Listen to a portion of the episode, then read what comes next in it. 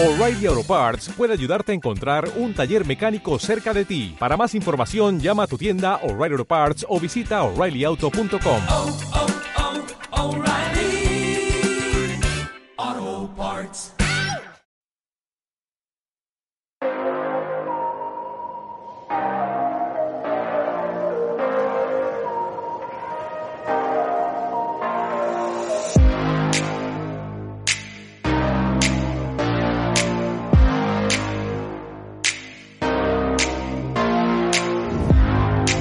Este podcast ha tenido varios nombres, pero forma parte de mi evolución. Hay algo que tengo claro en la vida es que las personas evolucionan o permanecen muertas en vida. Y sin duda yo no soy de las segundas. Mi nombre es Marina Miller y soy una marketer, creadora digital e impulsora de freelancers dispuestos a salir de su zona de confort para ver qué hay al otro lado. He creado una comunidad poco convencional de la que puedes ser parte si lo decides en www.soymiller.com. Lo bueno de ir solo es que nadie te incomoda. Lo malo es que lo mágico está al otro lado de la incomodidad.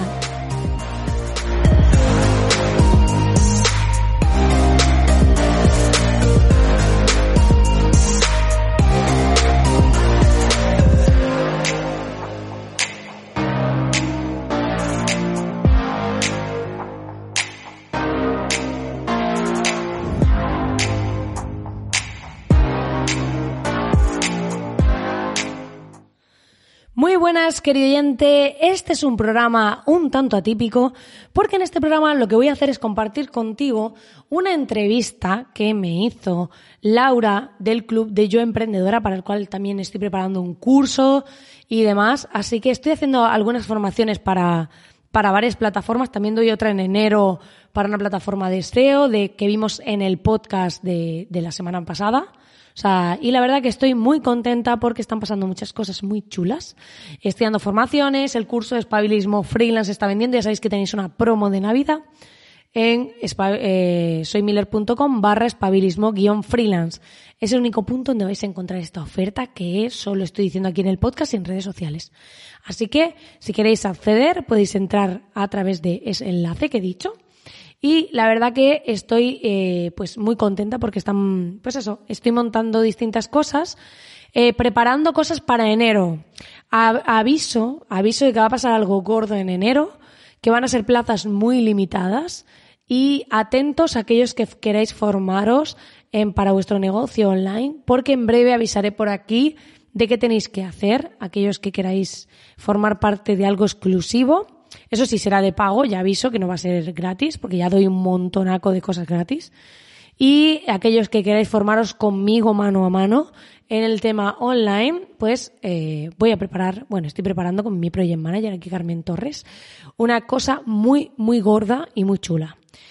Dicho esto, antes de nada, pues deciros que espero que os guste esta entrevista, en la que hablo un poco de cómo ha sido todo el lanzamiento, la creación y qué he hecho para poder lanzar mi primer infoproducto del curso de espabilismo freelance. Os lo cuento todo en esta entrevista, así que sin más preámbulos, que me enrollo un montón, os dejo con ella.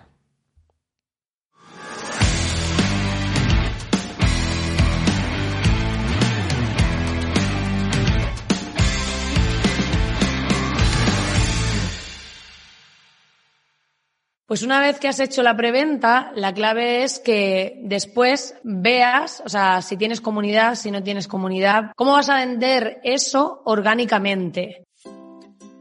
Hola, soy Laura Urzaiz y me encanta hablar de marketing, redes sociales, mindset y todo lo que hay detrás del fascinante mundo del emprendimiento. Me defino como una friki de los negocios, introvertida confesa y amante del buen café. Después de cuatro años de altibajos materializando mis ideas, me decidí a crear Yo Emprendedora, un espacio de inspiración, formación y liderazgo femenino para salir de nuestras cuevas, aprender de las mejores y ayudarnos y apoyarnos mutuamente. Piensa en este podcast como tu ratito semanal para desconectar del día a día y reconectar contigo misma, tu negocio y tu misión. Y si quieres más, entra en yoemprendedora.es. Ahí encontrarás toda la información para inscribirte en el club online, nuestros eventos bimensuales, las notas del podcast y mucho más. Sube el volumen que empezamos. Estás escuchando el episodio 118 del podcast Yo Emprendedora. Como emprendedoras tenemos que crear productos o servicios. Eso es obvio, ¿verdad? Ya sean digitales o sean presenciales. Y seguro que estás de acuerdo conmigo en que las ideas no nos faltan, pero lo que sí nos falta a veces es el ABC para diseñar, crear, promocionar y vender estos productos. Bueno, pues justamente hoy vamos a hablar de esto con Marina Miller, creadora digital y marketer no convencional. Por si todavía no conoces a Marina, rápidamente te vas a dar cuenta que no le gusta hacer las cosas que todo el mundo hace, ni seguir las típicas fórmulas de los gurús marketingianos, sino que ella crea las suyas propias, y eso mola mucho, la verdad. Sin ir más lejos, acaba de lanzar un curso que, en vez de sacarlo como hacemos todos con un formato digital, lo ha hecho en papel, impreso. Un librito, vamos. Y tal y como nos cuenta, esto de salirse de lo convencional le funciona muy bien. Así que sube el volumen y abre tu mente, porque en los próximos minutos Marina nos va a contar su proceso para diseñar, crear, promocionar y vender un producto. Y bueno, como siempre, si te gusta, pues me encantará que lo compartas en tus stories y nos etiquetes a arroba marina.miller y arroba yoemprendedora.es. Muchísimas gracias y ahora sí, empezamos. Hola Marina, ¿qué tal? Bienvenida al podcast. Buenas, Laura. Muchas gracias de, por estar aquí, por esta invitación en tu super comunidad. Eh, me hace mucha ilusión hablar contigo de nuevo. Eh, estaba antes escuchando el podcast que hicimos para Yo Podcaster, que fue esa intentona de podcast que tuve hace un par de años y donde hablábamos de podcasting, pero también hablábamos de emprendimiento. Y bueno, lo estaba escuchando un poco para refrescar, a ver lo que habías dicho entonces, cómo te habías presentado, tal. me ha hecho mucha gracia porque no sé si te sigues presentando de la misma manera, pero en su día te presentabas como una iluminada de la vida. Esto es hace dos años, más bueno, o menos. sigo estando iluminada, ¿eh? No te creas. Pero ahora, ¿cómo te presentas? Ahora me presento, cuando me preguntan qué, qué hago, yo digo que soy una creadora, bueno, soy marketer porque estudié marketing y demás, pero como una creadora digital disruptiva y gamberra. Así que... Muy, muy potente, ¿eh? Esa sería mi, mi descripción hoy por hoy. Qué bueno. Y que, cuéntanos un poquito, ¿qué es lo que haces y cómo has llegado hasta este punto? Pues ahora mismo, bueno, por un lado tengo mi parte freelance, que tengo mis clientes para los que trabajo y servicio de temas de marketing y un montón de cosas. Al final soy como un manager de musical, pero en versión marketing digital. y por otro lado, pues tengo una comunidad para, pues eso, para freelance revolucionarios, como yo digo. Y es una comunidad, es una membresía donde tienes cursos, donde tienes, eh, donde das formación. Es, es diferente a todas las que hay. Por supuesto. Como no podía ser, de otra forma. Igual no. que tu, que tu producto, que también hablaremos de eso. ¿Y cómo Sí, es diferente? No podía ser de otra manera. Al final, la comunidad lo que hago es que, bueno, tiene una parte gratuita, bueno, casi todo es gratis. Hay un grupo privado, hay toda la parte de masterclass en directo que doy a la gente que hay dentro y eh, luego hay un área de mecenas donde la gente hace donaciones y tiene una serie de recompensas. Entonces, cuando tú haces donaciones, eh, hay varios tipos de mecenazgo y hay un área que es solo para mecenas, donde están las grabaciones de las clases que doy en directo, por si entras más tarde y te has perdido alguna, meto plantillas, recursos y demás. Qué chulo. También en tu área de mecenazgo también tienes una opción para que sean estos mismos miembros los, los que te patrocinen el podcast, ¿no? Sí, eh, uno de los tipos de donación es que yo los menciono en mi podcast a cambio de esa donación y en todos los tipos de donaciones está la mención en el podcast, porque creo que es una forma de gratificar a la gente que apoya mi proyecto. Y bueno, yo creé la comunidad que a mí me gustaría, en la que a mí me gustaría estar y es una comunidad, pues eso, gratuita para que todos los freelance y emprendedores que quieran aprender de temas de online, pues yo voy dando clases gratis donde pueden ir pues aprendiendo todo lo que yo sé y he aprendido a lo largo de este tiempo. Qué bien, qué interesante. Cuéntanos un poco, Marina, porque me acuerdo que tú eres una emprendedora casi de nacimiento, o sea, llevas el gen emprendedor contigo. Antes de Agencia Miller y de tu marca personal, con tu comunidad, antes también tuviste algunos pinitos o hiciste algunas cosas, ¿no? Me acuerdo que, no sé si es, fue el primero, pero uno de los emprendimientos también fue con, con tu hermano. Mm. Háblanos un poquito así brevemente para tener una idea de cómo han sido estos años para ti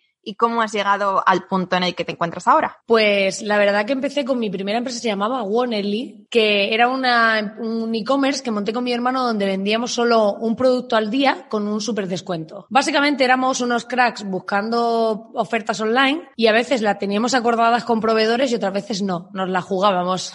Era, si, si se vende y luego no hay donde lo vamos a comprar, pues ya veremos qué hacemos. Pero era una forma de, de empezar. Hicimos sorteos a través de Facebook, me acuerdo en aquel momento, para captar gente. Y al final pues eh, íbamos haciendo eso, lo que pasa que era una locura, teníamos que cambiar el producto de forma manual todos los días a las 12 y imagínate estar buscando productos cada día, o sea, cada día un nuevo producto, promocionarlo en todas las redes. Bueno, en aquel momento las redes principalmente eran Facebook y Twitter. Y entonces era como, wow, ¿cómo buscamos un producto para cada día con un súper descuento y vamos cambiando, creando las imágenes. Y ahí aprendí incluso Photoshop, fue mis primeros comienzos con Photoshop. Qué bien, qué interesante. Bueno, pues ahora, tema principal de, este episodio, porque es verdad que podíamos hablar largo y tendido sobre tus experiencias como emprendedora. Voy a dejar ese episodio que hicimos eh, en Yo Podcaster. Yo Podcaster es un podcast que ya no existe. Me da mucha pena porque era muy chulo hablar con otros podcasters, pero hay que priorizar. Pero aún así voy a dejar ese episodio porque ahí hablas más de tu experiencia por si algunas lo, lo queréis escuchar. Este episodio es muy estratégico. Nos vas a hablar de cómo has creado tu producto, eh, que se llama Spabilismo Freelance. Es un curso, pero es un curso con un formato bastante diferente, ¿no? Yo he dicho que, bueno, cuando la gente me pregunta qué es, digo que es un curso impreso en plena digitalización. y, lo, y lo he hecho así por un motivo, o sea, el motivo fundamental es que creo que nos pasamos el día pegados a pantallas, tanto ya sea con el móvil para redes sociales, con el ordenador para todos los que somos freelance y trabajamos con el ordenador, y con la tele para consumir series, películas y demás. ¿Qué pasa? Que cuando llega el momento de la formación, primero que nuestro ADN está un poco como la, la formación suele ser algo que nos genera cierto rechazo, a no ser que nos interese mucho, porque al final hemos sido educados en escuelas y colegios y demás que no están alineados con la mayoría de nosotros nosotros. Entonces, nadie recuerda, o sea, muy poca gente recuerda la época del colegio como una época dorada.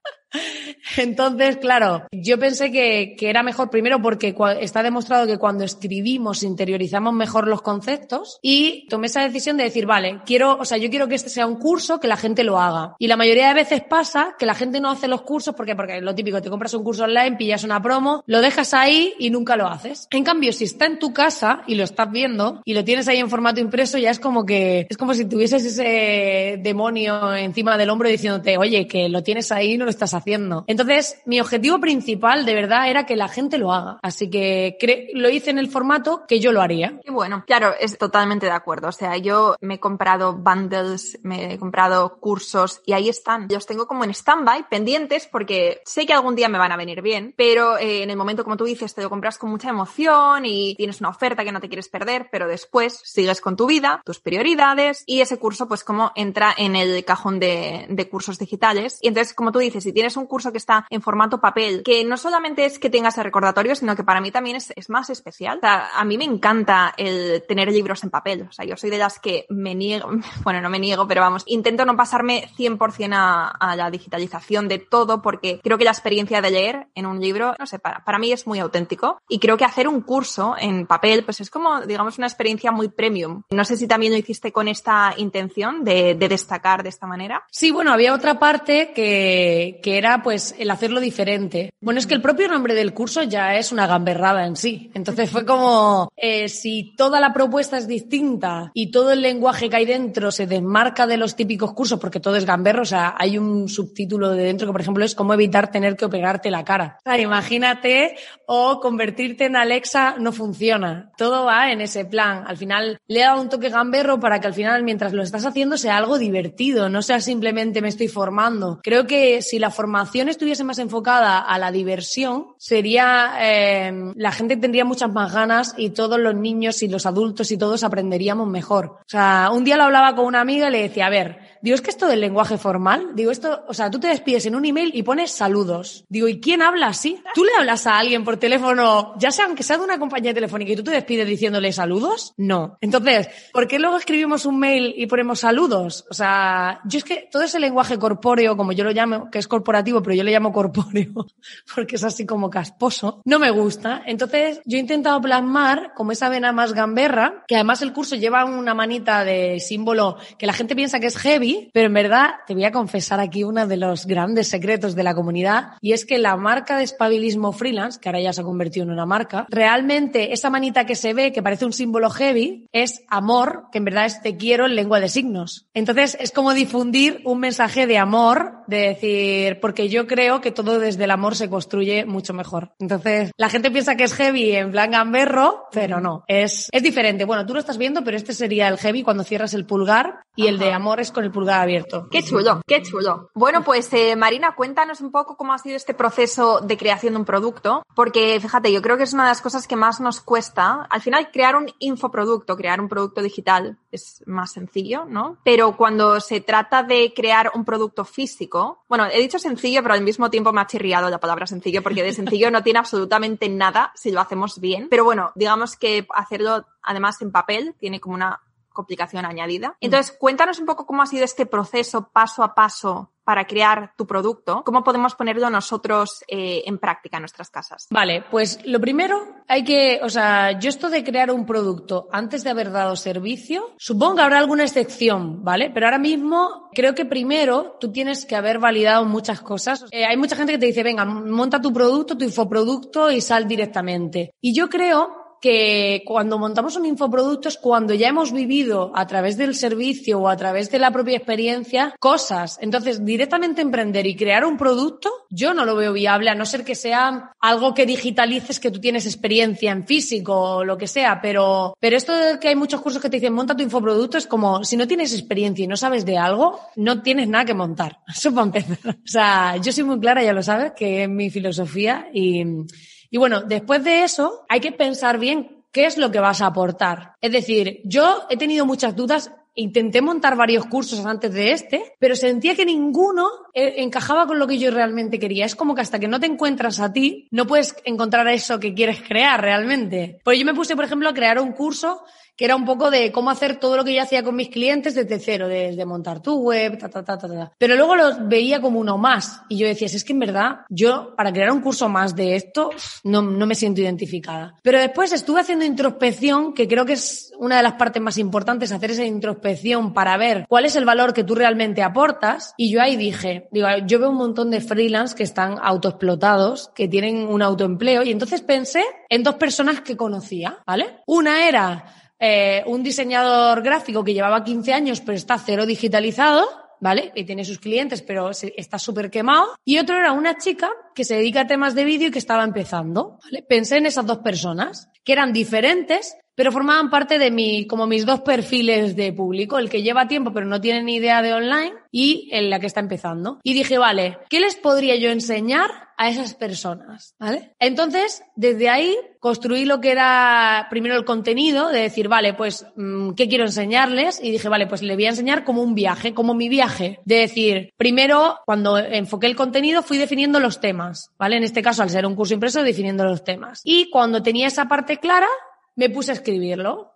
Y los ejercicios, eh, lleva ejercicios dentro que me he inventado yo, excepto uno que ya existía. Todos los demás me los he inventado yo. En base a qué cosas me he vivido yo, qué cosas me he planteado yo y qué cosas me habría gustado a mí saber para vivir todo ese proceso que viví. Entonces ha sido un poco como plasmar ese, ese contenido, ¿no? Por un lado, tener claro ese contenido. O sea que primero tienes eh, estos dos avatares de clientes a los que quieres ayudar. Antes tienes que hacer, me imagino, un trabajo muy extenso que tú ya seguro que ya, ya tienes hecho porque llevas muchos años eh, haciendo, dedicándote a esto, pero tienes que conocer muy bien a quién te estás dirigiendo, ¿no? Cuáles son sus necesidades, sus puntos de dolor, en qué puntos se encuentran, qué es lo que necesitan, ¿no? Y entonces ya puedes pensar cómo puedes ayudarles y crear ese contenido, ese viaje, como tú has dicho. Pero es mucho más fácil, o sea, la gente piensa que esto de crear un avatar de clientes es como súper complejo. Y hay gente que ya tiene ciertos clientes, ¿vale? Esto es como si tú tienes una serie de clientes, cuando empezamos todos, alguno tenemos, ¿sabes? Vale, y seguro que de esos hay uno por lo menos que te gusta, ¿no? Y dices, pues este me gusta como cliente. Vale, pues simplemente es tan sencillo como decir, este que te gusta, qué necesidades tiene y cómo, qué podrías aportarle a más gente como él. Muchas veces es que esto trasladado a la parte teórica es como, qué perfil de cliente tienes, como súper complejo, pero es tan sencillo como eso. Sí. Entonces, nos simplificamos la vida. Tenemos un cliente que nos gusta, vamos a por él y vamos a ver qué es lo que necesita y cómo podemos ayudar. Creamos este plan de contenido. ¿Qué más? ¿Qué tenemos que hacer después? Pues una vez que tienes claro el contenido, contenido hay que pensar el título.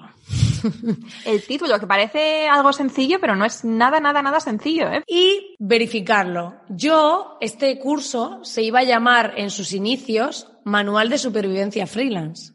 Pero estuve en una convivencia eh, con una serie de emprendedores y entonces ahí hablando con ellos me dijeron, claro, yo, yo estaba construyéndolo y, justo cuando estaba en aquella convivencia dije, oye, eh, ¿qué os parece? Estoy haciendo esto. Entonces el contenido les molaba, que muchas veces pensamos, bueno, hasta que no lo tenga terminado no lo enseño, porque si no, no me lo van a comprar. Y ahí rompemos este mito porque yo estaba en esa casa y cuando compartí lo que estaba construyendo, hubo gente que me decía, yo lo quiero ya, ¿vale? Quiero el mío. Y, lo, y encima yo no tenía claro el título. O sea, yo les estaba consultando el título y aún así me, me pedían tenerlo. Y claro, eh, eh, lo del título es una anécdota muy divertida, si quieres te la cuento, porque fue como... eh, yo tenía dentro de los capítulos uno que ponía el emprendedor nace, se hace o espabila. Y yo estaba comentándolo con la gente de allí, de en plan, oye, pues mira, tengo estos subtítulos para que veáis un poco de qué va, porque eran como muy orientativos, ¿no? Y entonces, cuando dije eso, uno de ellos me dijo, a mí lo de espabila me gusta. Y me dijo,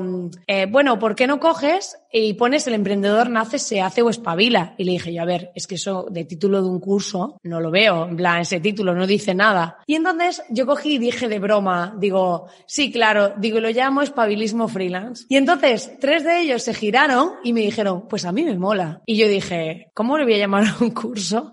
Espabilismo freelance. Y me dijeron, sí, porque tú en verdad en tu comunidad todo tu lenguaje es gamberro, tienes una propuesta diferente, estás haciendo cosas que nadie hace. ¿Por qué no? Total, que me fui luego a hablar con el resto de los de la convivencia y yo lo iba preguntando. O sea, era un test de validación, ¿no? De, oye, ¿vosotros qué os parece? Y al final, estando allí, me invitaron a hacer el siguiente punto que hablaremos ahora, que es la parte de la preventa. Y entonces ahí, pues bueno, validé que mi idea tenía sentido y que ese título que parecía inicialmente una locura, pues tenía, tenía sentido. Vale, vale, vale. O sea que tú tenías eh, en principio la idea de manual de supervivencia para freelance, ¿no? Mm. Has comentado. Que es verdad que es un título impactante, es directo, se sabe de, de lo que vas a hablar, de lo que vas a enseñar, pero quizá no destaca tanto. Y yo también conociéndote, conociendo tu marca, a mí me gusta mucho más espabilismo freelance. ¿Freelance o, freelance, o freelancero has dicho? No tengo espabilismo freelance. freelance. A mí me gusta mucho más y también es como impactante, llama la atención y como que te dan ganas de, de saber más. Entonces, validas este nombre y ahora has eh, hablado de la preventa. ¿La preventa la hiciste en la misma convivencia? ¿La hiciste con tu comunidad? Pues eso fue progresivo, o sea, fueron decisiones que fueron surgiendo, porque allí me invitaron a hacer una preventa y yo sabía, o sea, sí conocía el concepto de la preventa, pero no tenía claro hacerla porque era como que sentía que se hacía una preventa, que esto seguramente habrá, haya mucha gente que le ha pasado, ya estaba condicionado a si la compraban o no que yo lo sacase. Y yo sentía que era algo que yo tenía que hacer independientemente de si se vendiese o no, que era algo que yo quería hacer, que yo quería contar y que simplemente con regalárselo a estas dos personas que tenía yo como avatar de cliente, para mí ya tenía sentido. Entonces era como si yo creo en él, no tengo que hacer una preventa porque yo creo en él. Entonces era esa parte. Pero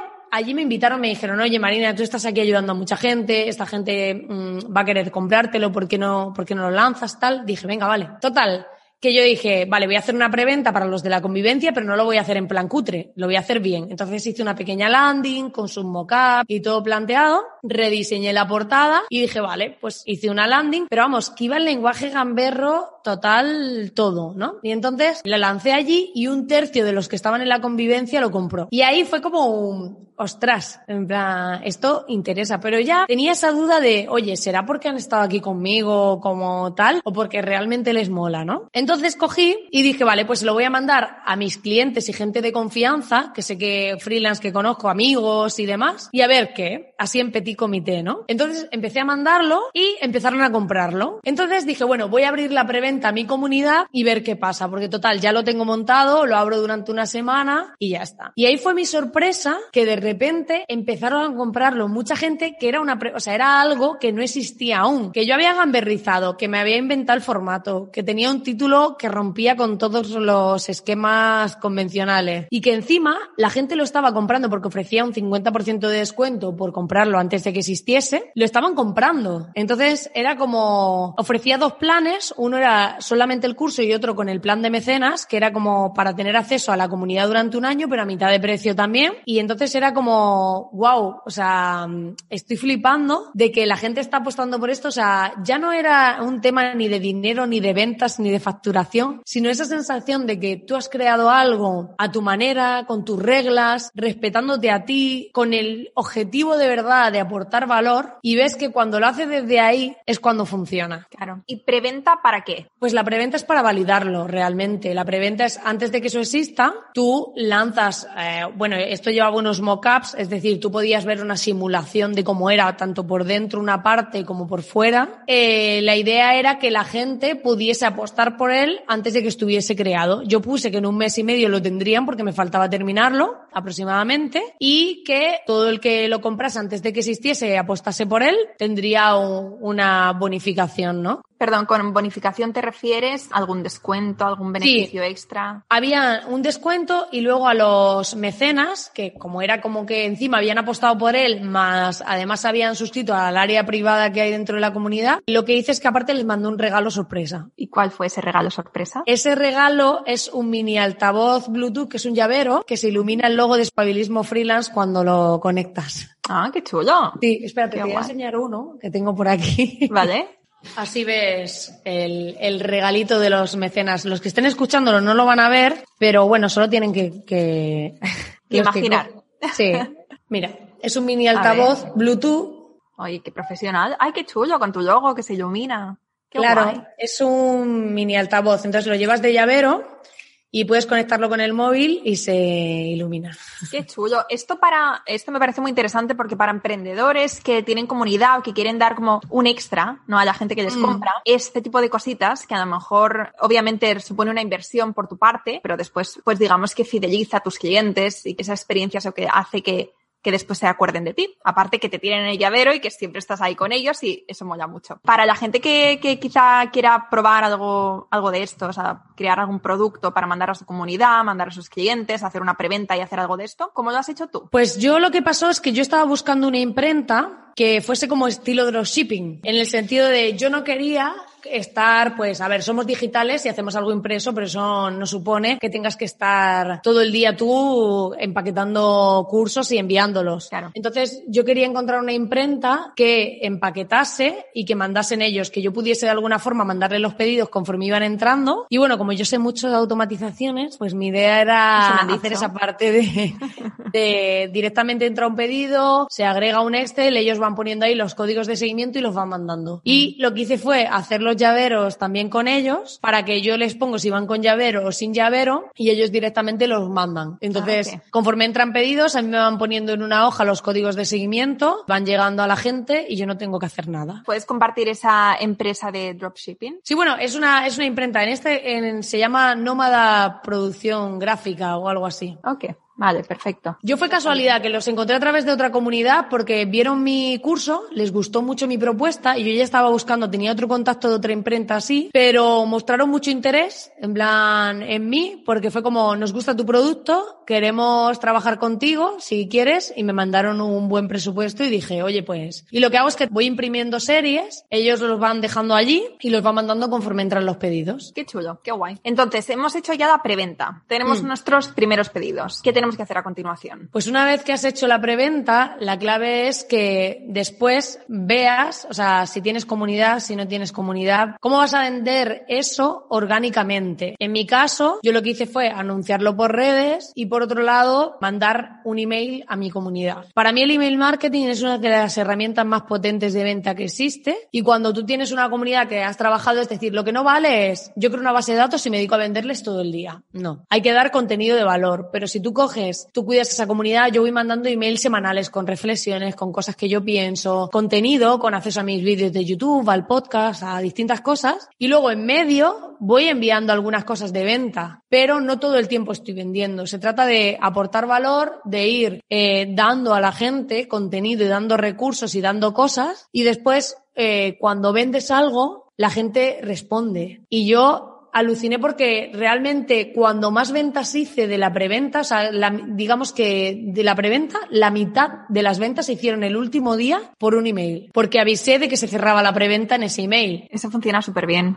En mi caso también, cuando mando los últimos emails de, pues, las puertas están a punto de cerrarse, última oportunidad, ahí toda la gente que se lo estaba pensando o que quizá por lo que fuera no había abierto los mensajes, ese email de última oportunidad que crea como esa sensación de urgencia, esos funcionan también muy bien. Y estoy totalmente de acuerdo contigo, o sea, yo no soy experta en email marketing y muchísimo menos. De hecho, es una de las cosas que quiero aprender y que quiero mejorar para el año para el 2021. Pero sí que es verdad que nosotros en Yo Emprendedora, bueno, esto es eh, cosa mía además, yo mando un email semanal que se llama los Coffee Dates, donde comparto reflexiones, eh, aprendizajes y hablo con la gente. Y estos, o sea, desde que empecé a hacerlo, he visto que no solamente estos emails tienen, por ejemplo, ratio de apertura, engagement con mensajes, eh, o sea, las contestaciones que han subido muchísimo, sino que además los otros emails que mando después, cuando tienen promociones, cuando tenemos algo que, que ofrecer, un ser, bueno, el club en, este, en nuestro caso, también esos mensajes también ahora se abren más, la gente responde más, porque no solamente estamos vendiendo, sino que nos pasamos la mayor parte del tiempo ofreciendo contenido gratuito, conectando, y después cuando tenemos algo que ofrecer, la gente responde mucho más porque no es, digamos que es como un enfoque diferente a lo que la mayoría de la gente o lo que estamos acostumbrados a que hagan con nosotros. Y que estamos cansados también de ese tipo de,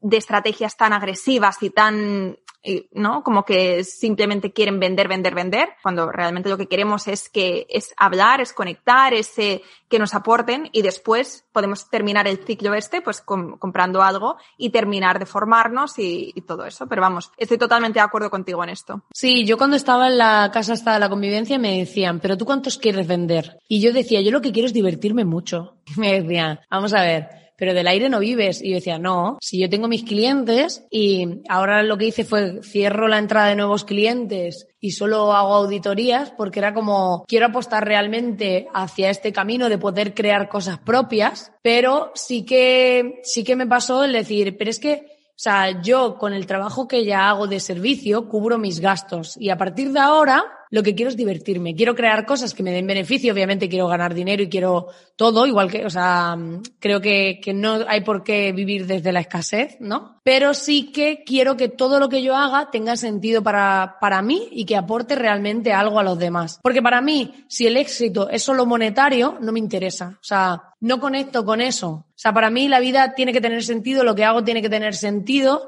y, y, tengo que estar alineada con todo eso, porque para mí el éxito es un equilibrio entre hacer lo que te gusta, que tenga sentido para ti, que genere un beneficio económico y que, y que realmente tengas el estilo de vida que tú quieres. Entonces, si una de esas patas eh, tiene mucho éxito, pero el resto no, no me vale. Claro, sí, totalmente de acuerdo contigo. Solamente una última pregunta sobre email marketing y luego seguimos con esto. ¿Cuántos emails mandas tú a la semana? Normalmente mando uno, algunas mando dos, si hay masterclass, a veces mando otro del mismo día de la masterclass avisando de que esa noche nos vemos. Pues yo hago las masterclasses a las 9 de la noche, suelen ser martes o jueves, y lo guay es que las hago en abierto para todo el mundo, pero la grabación la dejo para los mecenas nada más. Entonces, si no te va bien o hay masterclasses que se han dado que te interesan, pues ya tienes que hacer esa apuesta. Pero doy esa posibilidad al que no tiene recursos, oye, puede aprender conmigo si accede a los directos. Claro, vale, perfecto. Que esto tenía que preguntártelo porque como eres experta en este tema, yo, yo creo que es una de las preguntas que más nos hacemos. ¿Cuántos emails tenemos que mandar a la semana? Entonces está bien saber que, que con uno es suficiente y que con uno también es, no es que sea suficiente, sino que está bien. Yo es que tengo varias personas de estas que sigo bajo la filosofía de, de Irra Bravo, que se dedica a temas de email marketing y demás, bueno, de copy, y que escriben unos emails muy chulos, pero es verdad que a ellos les funciona y mandan un email diario, pero a mí yo reconozco que al principio sí leía todos, pero ahora ya no los leo. No sé hasta qué punto es, eh, dicen que les funciona y que por eso lo hacen, pero para mí no tiene demasiado sentido. Es como estar todo el día tocando a la puerta a alguien, ¿sabes? Es como, no, prefiero hacerlo. Además, a mí me gusta escribir emails más largos, pero eh, me gusta escribir. La gente me, me, contesta que los lee y que les mola mucho mi forma de escribir, no sé. Pues a mí me encanta el tema del copy yo voy intentando mejorar y hacerlo divertido y que la gente le apetezca leerlo. Y me gusta como mandar solo un email, pero que sea más largo, de que, que dediques como ese rato a leerme realmente. Claro. Bueno, pues entonces, hemos hablado de el contenido, hemos hablado del el título, de mm, las opciones de venta, ¿hemos hablado de esto? ¿O hemos pasado directamente a la preventa? De las opciones de... De venta y sus beneficios. Lo tengo aquí en, en mi esquema.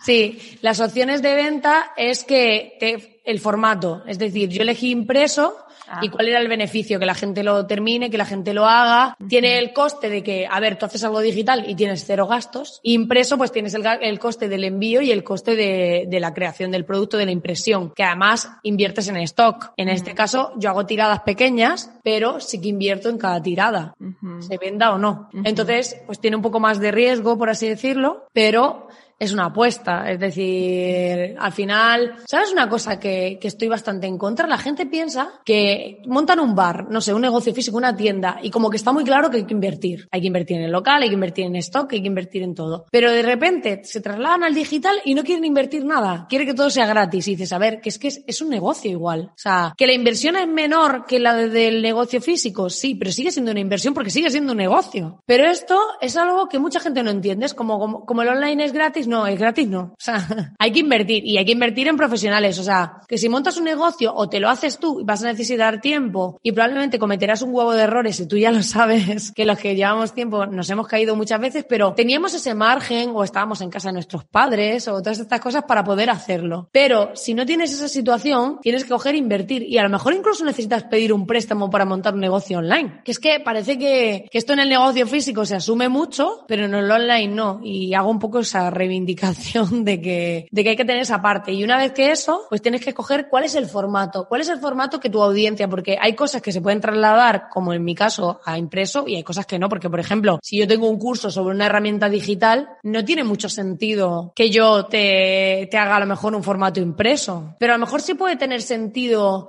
que haya una serie de atajos o de esquemas o de tal que te lo envíe como complemento y así darle más valor. Yo qué sé, se me ocurre un curso de una herramienta online, pues dices, oye, a lo mejor te envío recursos que yo utilizo o atajos de teclado para la herramienta y te lo envío impreso así como una pequeña guía o no sé. Siempre se puede buscar la manera de, de aportar más valor. Si mientras más te centres en aportar valor, es cuando yo creo que las cosas funcionan realmente. Exacto. Hmm. ¿Qué más? ¿Qué más podemos hacer para que la gente descubra lo que hemos creado, nos compren, lo compartan? Luego se puede hacer aquí o tienes tiempo o tienes dinero. Entonces es, o tienes la parte orgánica, que también, pero también está la parte, eh, en lugar de orgánica, estaría la parte de pago, que es acelerar el proceso. Ahí se trata de hacer una buena estrategia y que consigas a través de darle visibilidad, ya sea con publicidad en distintas redes sociales o en mi caso, por ejemplo, no tendría sentido publicidad en Google. ¿Qué? Porque no es un producto que la gente esté buscando. Tú no buscas espabilismo freelance. Entonces, tienes que ver cuál es el origen de tu producto y según el origen, digamos, yo esto lo ejemplifico muy fácil. Tú dices, tú una lavadora cuando la compras, cuando se te rompe o cuando te compras un piso nuevo. Entonces, tú no vas a comprar una lavadora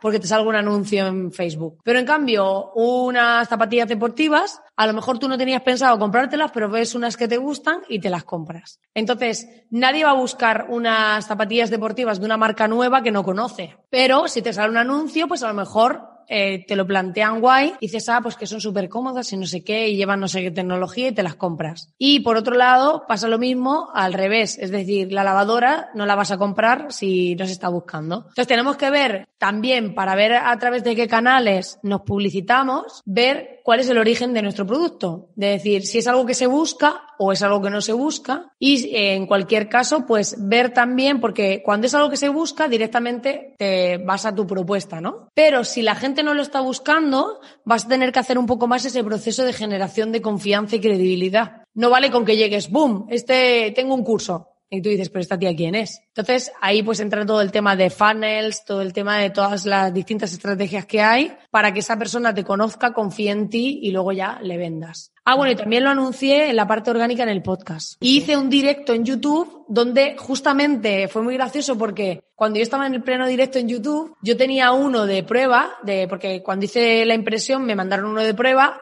hubo cosas que quise cambiar, cambié la portada, o sea, la textura, cambié la- las hojas y demás. Y entonces, claro, yo estaba con ese. Y mientras que estaba haciendo el directo, anunciando que era, lo llamé mi primer parto digital en directo, cuando hice esa emisión en directo, estaba en Twitch, en YouTube y en varias plataformas a la vez, que para esto hay herramientas que te permiten hacer directos de forma simultánea. Estaba haciendo ese directo y justo me llegó el paquete a casa de los que yo había pedido para mí, impresos, nuevos. Entonces, bueno, ya lo que aproveché es ese directo para enseñar la diferencia de cómo había invertido más, o sea, la diferencia entre que había en el de prueba, el definitivo y los estuve enseñando. Qué chulo, qué buen, qué buen timing, ¿no? Para hacer un unboxing en plan, que no te, la gente no se lo esperaba, tú tampoco, pero mira. Y quería comentarte algo que has mencionado con el tema de los funnels y de los lead magnets. ¿Cómo lo hiciste tú? Si la gente no te conocía, ¿cómo para invertir en publicidad de pago o cómo lo has hecho con otros productos? ¿Cómo creas un lead magnet que luego traiga gente a tu base de datos y después crees una secuencia de emails para que terminen comprando o con esa opción de comprar? En mi caso, el propio lead magnet es la comunidad. Tú entras ahí, puedes hacer anuncios de tu podcast, que al final tienes la CTA. Por ejemplo, en mi podcast siempre invito a ir a la comunidad que es gratis.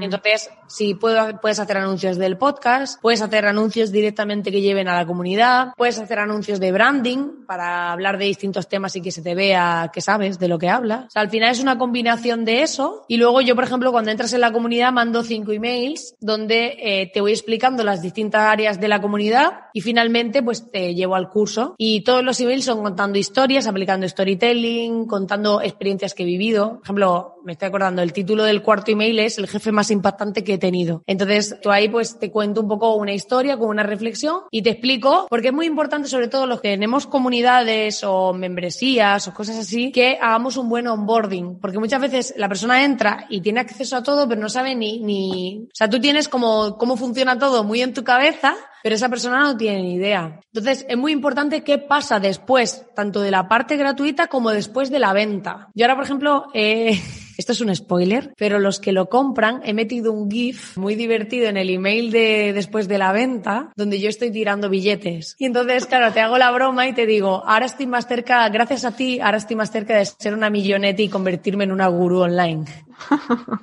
Porque todo va en este rollo. Entonces es como, creo que tienes que tener muy tu tono, muy tu lenguaje, tu discurso y que todo lo que hagas esté alineado con eso. Por eso yo ahora estábamos, estamos todavía montando anuncios porque ahora mismo he hecho la parte orgánica, pero me falta la parte de pago, que estoy creando anuncios y ya tengo algunas campañas funcionando en redes sociales. Y la idea, yo lo hablaba aquí con mi project manager, que era como, vale, vamos a ver, vamos a hacer los anuncios, vamos a grabarlos. Y yo decía, vale, mira todo lo que hay en internet sobre temas de cómo se vende eh, todo este tipo de cosas, ¿no? Y, ahí tuvimos una conversación muy divertida porque fue como, vale, una vez que has visto todo lo que hay, olvídalo y destrózalo. Quiero hacer algo que no haya hecho nadie. Es decir, no quiero hacer el típico discurso porque yo lo que vendo es disrupción, yo lo que vendo es algo diferente. No te vendo una nueva profesión, no te vendo nada en ese rollo. Entonces fue como, vale, pues vamos a crear anuncios y cosas riéndonos, pasándonoslo bien. Entonces ya nos pusimos a decir ideas y era como, o sea, estoy construyendo un negocio que me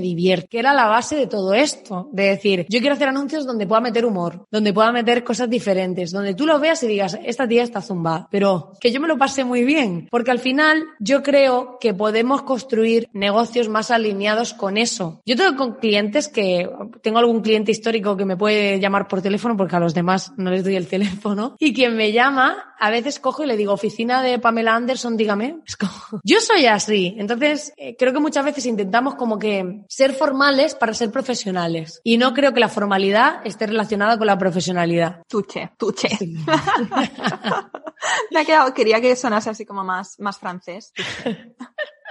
Así que bueno, ese es un poco el enfoque, que yo creo en hacer las cosas diferentes. Entonces, lo que no vale es, si tengo una propuesta diferente, me anuncio como todo el mundo. Porque al final estamos súper intoxicados y no hacemos nada más que copiar. Y matamos a nuestra creatividad. Sí. Es como, desde niños nosotros éramos creativos y de repente es como, ay, este está haciendo no sé qué y como le- a él le funciona, yo lo copio. Y tú dices, a ver, que sí, que se puede, que como hay una cosa que yo siempre le digo a mis amigos, que digo, que se puede vivir siendo Pepsi, que sí, se puede vivir muy bien, pero nunca serás Coca-Cola. Entonces, para ser Coca-Cola, tienes que hacer cosas que te inventes tú. Qué bueno, me voy a apuntar eso. Pero, pero es que es verdad, porque es que si no, la mayoría no nos permitimos eso. Y, y de verdad que para mí, el que este curso se haya vendido tanto en la preventa como después, es la validación de que eso es real. Es decir, que cuando tú creas algo y te lo inventas, aunque parezca una locura, porque yo pensaba, ay madre mía, clientes que me conocen y todo dirán, esta tía saca un curso que se llama Espabilismo Freelance, que al final el subtítulo es técnicas y ejercicios para captar clientes que valoran y pagan tu talento. Y, y al final es como, es una chalaura, o sea, yo lo veo desde fuera y digo, es una chalaura, pero la chalaura se vende y, y tiene sentido. Entonces es como, deberíamos permitirnos más ser, más ser nosotros y probar, probar cosas que aunque no existan, aunque no las haya hecho hecho nadie. Da igual, pruébalas. Sí, sí, totalmente. O sea, yo con, con todo esto, o sea, has compartido un montón de cosas hoy. Estos pasos son súper útiles para al final, si queremos crear un producto, info- infoproducto, seguir, o sea, tenemos aquí el ABC. Pero de todo esto que nos has contado, yo me quedo con el ser auténtica y ser fiel a una misma y a, y a nuestra esencia. Como decías, cuando somos pequeños somos más creativos y de repente eh, nos hacemos mayores y parece que no tenemos opciones, tenemos que hacerlo todo igual. Fíjate, o sea, si tú, si, si tu esencia de marca y tu esencia de persona es como tú dices, más rebelde, más, más pues como tú eres, Disruptiva, gamberra. eso, gamberra, esa es la palabra que buscaba, pues entonces tiene coherencia que después todo lo que hagas, que tus productos, que tus anuncios, que sean así. En cambio, si nuestra esencia no es gamberra, no tenemos ahora, después de, escuchar este podcast, que hacer eh, anuncios o copies más gamberros, porque tampoco tiene coherencia. O sea, es todo con una coherencia de quiénes somos, qué aportamos, cómo queremos que, que nos perciba la gente, que creo que también eso eh, es importante tenerlo en cuenta. O sea, hay gente más formal, pero sí que creo que al final intentemos hablar de verdad normal. Como, o sea, no tiene por qué ser como le hablas a tu primo, pero normal. Yo porque en sí soy más gamberra, pero es lo que tú decías, no todo el mundo tiene que estar gamberrizado. Además, en el, en el email este que mando tenía puesto de firma es, espabilista descarada con dialecto gamberro. Entonces al final es como, no tiene por qué ir así, pero sí creo que la naturalidad. Es decir, vamos a dejar a un lado el saludos, todas estas cosas de verdad. O sea, vamos a ser personas normales, como tú seas. Que tú eres más formal, pues formal, pero, pero que no parezcas ahí un robot. Es como Totalmente. un trato normal, un trato coloquial normal, pero que, que cuando intentamos aparentar no conectamos. Conectamos cuando no intentamos aparentar. Yo en el vídeo que he hecho de, de venta del curso salgo con mis vans, vestida, salgo normal, o sea, no me pongo súper ejecutiva, eh, llevo una, eh, hay alguna escena que llevo así una americana que me gusta, que es un poco diferente, pero la camiseta que hay debajo es un dinosaurio de Jurassic Park, pero tipo Lego y pone no internet.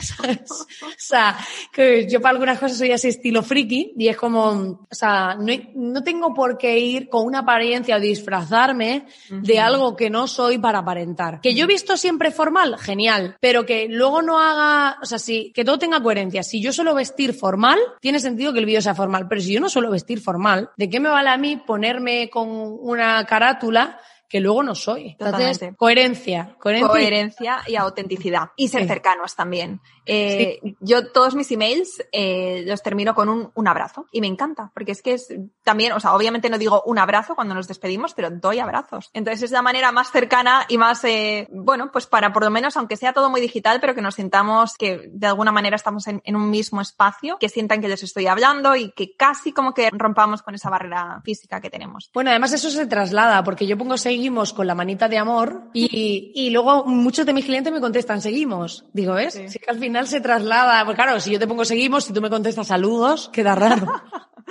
Bueno, estamos en la misma onda. Bueno, Marina, pues eh, muchísimas gracias por todo lo que has compartido. Tiene muchísimo valor este episodio. Cuéntanos dónde podemos encontrar más información sobre ti y sobre este curso tan chulo que has creado. en soymiller.com. Esa es mi nave nodriza, que es como llamo a la web en el propio curso. Y ahí es donde está todo, se suscriben gratis. Bueno, ahora he cambiado la palabra gratis por a coste cero y sin pagar. En plan, quiero entrar sin pagar nada. Porque tenemos como el gratis muy trallado y dije, pues voy a Gratis cambiarlo. suena como... ¿sabes? No vale. cheap, eh, en plan, en, en inglés, como que sí, exacto. Claro, entonces fue como, valor. voy a poner a coste cero, porque claro, ya no sabes si es a coste cero siempre o a coste cero ahora. Y, y ponía que sí, y el último botón es como que sí, que quiero entrar sin pagar nada. Que sí, pesada. Y, y entonces ahí te suscribes y dentro de la intranet accedes al área donde puedes entrar al grupo privado donde interactuamos, a las masterclasses y todo, está toda la info, el curso, todo. Perfecto. Muy bien, pues Marina, hasta la próxima. Te tendremos por aquí de nuevo, yo creo, porque al final tienes tan... Bueno, no lo hemos dicho, pero te tendremos en el club porque dentro de poco vas a estar dando curso. ¿Cuál era la temática de la que ibas a hablar? Recuérdamelo. Y vamos a hacer eh, la implantación del embudo. Muy interesante. Muy bien, pues eh, entonces hasta pronto. Pues nada, Laura, muchas gracias a ti y un placer estar con toda la comunidad de emprendedoras.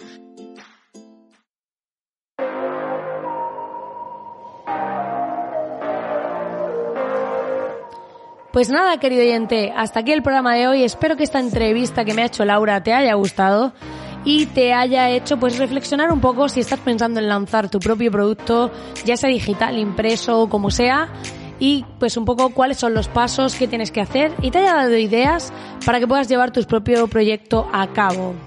Como siempre, darte las gracias por estar ahí al otro lado y sobre todo por dedicarme tu atención que es para mí lo más importante. Y te invito a que le des al botón de suscribirte a través de la herramienta que estés escuchando este podcast para que sí te avise cuando publico uno nuevo. Ya sabes que puedes ir a la comunidad en soymiller.com, que es totalmente gratis. Hay directos de masterclasses formativas ultra, vamos, ultra productivas, ultra todo, porque enseño y comparto todo lo que sé y pues acceder a los directos de forma totalmente gratis y al grupo privado donde estamos interactuando, compartiendo herramientas, debatiendo, buscando socios, promocionándonos, de todo. Muchísimas gracias, lo dicho, y te espero en el siguiente programa. No olvides dejar tus comentarios y corazoncitos.